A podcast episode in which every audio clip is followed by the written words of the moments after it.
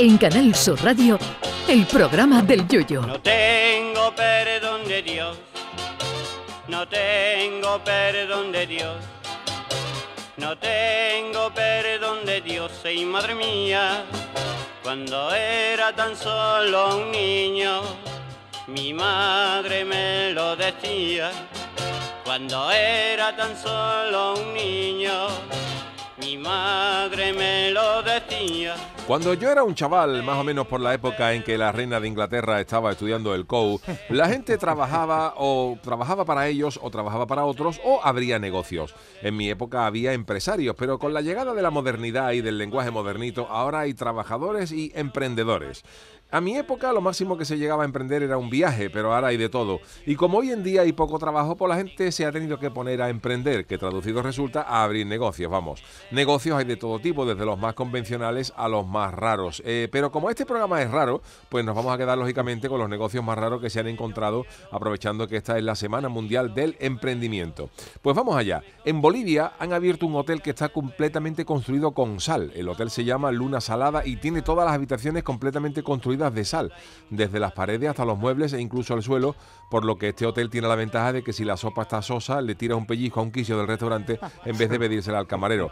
Hay otra empresa llamada Clothing Arts eh, que ha lanzado al mercado una ropa antirrobo. Eh, nada de nada de cadenas ni nada por el estilo. Eh, lo que venden son pantalones, chaquetas, camisetas y cinturones repletos de bolsillos y cremalleras, con lo que para el carterista es, es, una lotería dar con el bolsillo adecuado.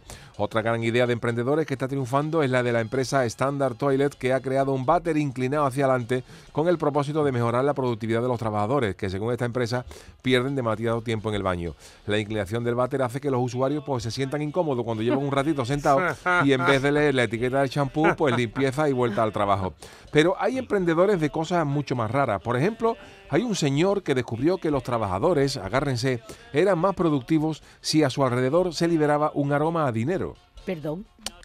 Sí, se dio cuenta de que si alrededor de los trabajadores olía a dinero, se trabajaba mejor. Entonces este señor contrató a un perfumista japonés que ideó un perfume cuyos ingredientes principales eran algodón, seda y lino, que son la base para fabricar los billetes de dólar. Y crearon un perfume que huele a dinero. Se podría llamar, haber llamado O del taco, pero no, se llama Money of the Perfume.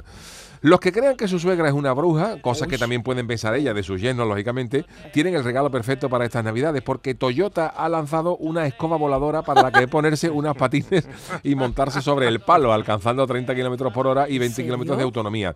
Y bueno, Charo, he encontrado cosas más raras. He encontrado eh, cosas de emprendedores, pinturas para paredes que repelen los insectos. Un gimnasio decorado como una cárcel cuyos monitores son ex reclusos. Zapatillas Nike bendecidas con agua bendita al precio de 3.000 euros o calzoncillos y bracas por suscripción. O sea que tú te apuntas y cada tres meses te mandan un lote de calzoncillos a tu casa. Y no te la cambian. Sin devolución, claro. Como ven, hay cosas raras repartidas por ahí el mundo, pero nada comparable a este programa, donde lo mismo empezamos hablando de cómo nos ha ido el fin de semana que de la reproducción de la cucaracha zurda de Irlanda del Norte. En fin, hablando de rarezas, lo raro es que sigamos en antena después de cinco años, que eso sí que no tiene explicación.